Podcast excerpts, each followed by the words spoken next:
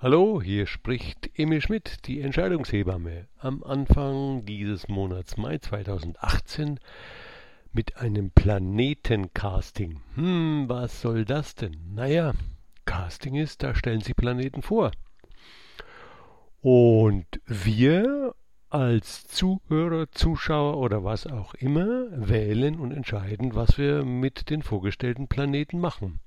Und so ist es auch in der astrologischen Kunst. Nichts ist vorhergesehen, nichts schränkt unsere innere Freiheit und Wahl ein. Es sind einfach Angebote, die auf dem Tisch des Kosmos liegen.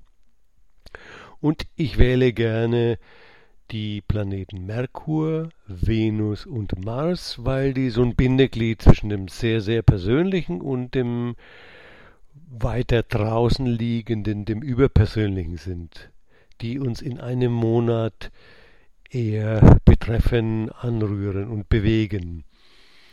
Die Planeten wie Jupiter, Saturn oder gar bis hinaus zum Neptun, die lasse ich weg. Das ist wie so ein Basso continuo, so ein Grundtonus, der über längere Zeit erhalten bleibt.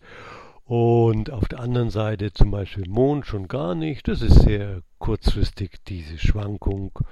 Und die Sonne, ah, da gibt's dann immer, ich bin die Sonne im Stier, ich bin ein Zwilling oder was weiß ich. Nein, bist du nicht. Du bist weder ein Zwilling noch ein Stier noch ein Krebs. Du bist einfach ein Mensch mit einer möglichen Fähigkeit, sich auszudrücken und die du auch selber gestaltest in diesem Rahmen eben. Und um solche Missverständnisse zu vermeiden, lass ich auch das weg. Also, jetzt aber endlich zum Planetencasting. Hm. Zum ersten. Der Planet Merkur, der flitzt nämlich jetzt die erste Monatshälfte im Mai durch das Tierkreiszeichen Witter und dann rast er noch durch den gesamten Stier. Da bleiben Irritationen auch für uns als Menschen nicht aus. Hm.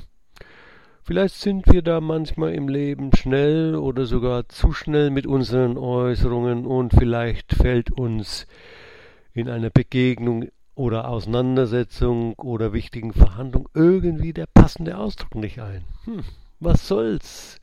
Wir plappern dann möglicherweise so vor uns hin und das wohl überlegte Sprechen ist halt jetzt gerade nicht angesagt und das macht ja auch gar nichts.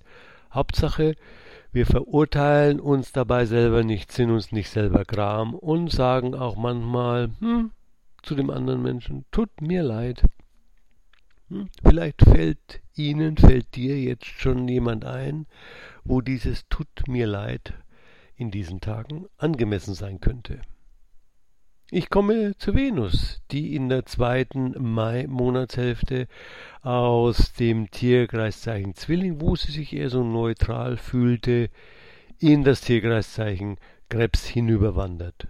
Da fühlt sie sich zumindest ein bisschen wohler und das ist auch spürbar in unseren persönlichen und geschäftsmäßigen Partnerschaften. Wir denken weniger darüber nach wir fühlen wieder mehr, was uns da jeweils gut tut und was eben nicht. Und so taucht vielleicht die Frage auf, welche Verbindung zu einzelnen Menschen jetzt wieder durch einen Kick von unserer Seite aufleben darf und wo es vielleicht sich in einer Verbindung dem Ende zuneigt. Und zu guter Letzt der Mars der, na, da hat es an Klarheit im Tierkreiszeichen Steinbock die erste Hälfte im Mai wohl nicht gemangelt. Und es ist jetzt nicht der Mars oder seine Schuld oder ähm, Eingebung, sondern einfach, das ist das, was energetisch uns zu unserem Nutzen zur Verfügung gestellt wird. Und wenn der Mars dann in der zweiten Mai-Monatshälfte sich im Zeichen Wassermann aufhält, dann ist es so wie Frischluftzufuhr für unsere Handlungsimpulse. Und insbesondere auch ohne gleich zu wissen, wohin unsere Handlungseingebungen uns denn führen oder was vielleicht sogar das Ziel ist oder was dabei rauskommen mag.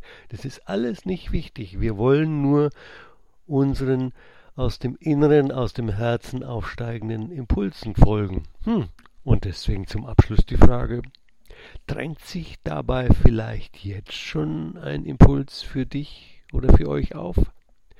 So, das war das Planetencasting für diesen Monat Mai. Tschüss, die Entscheidungshebamme Emi Schmidt.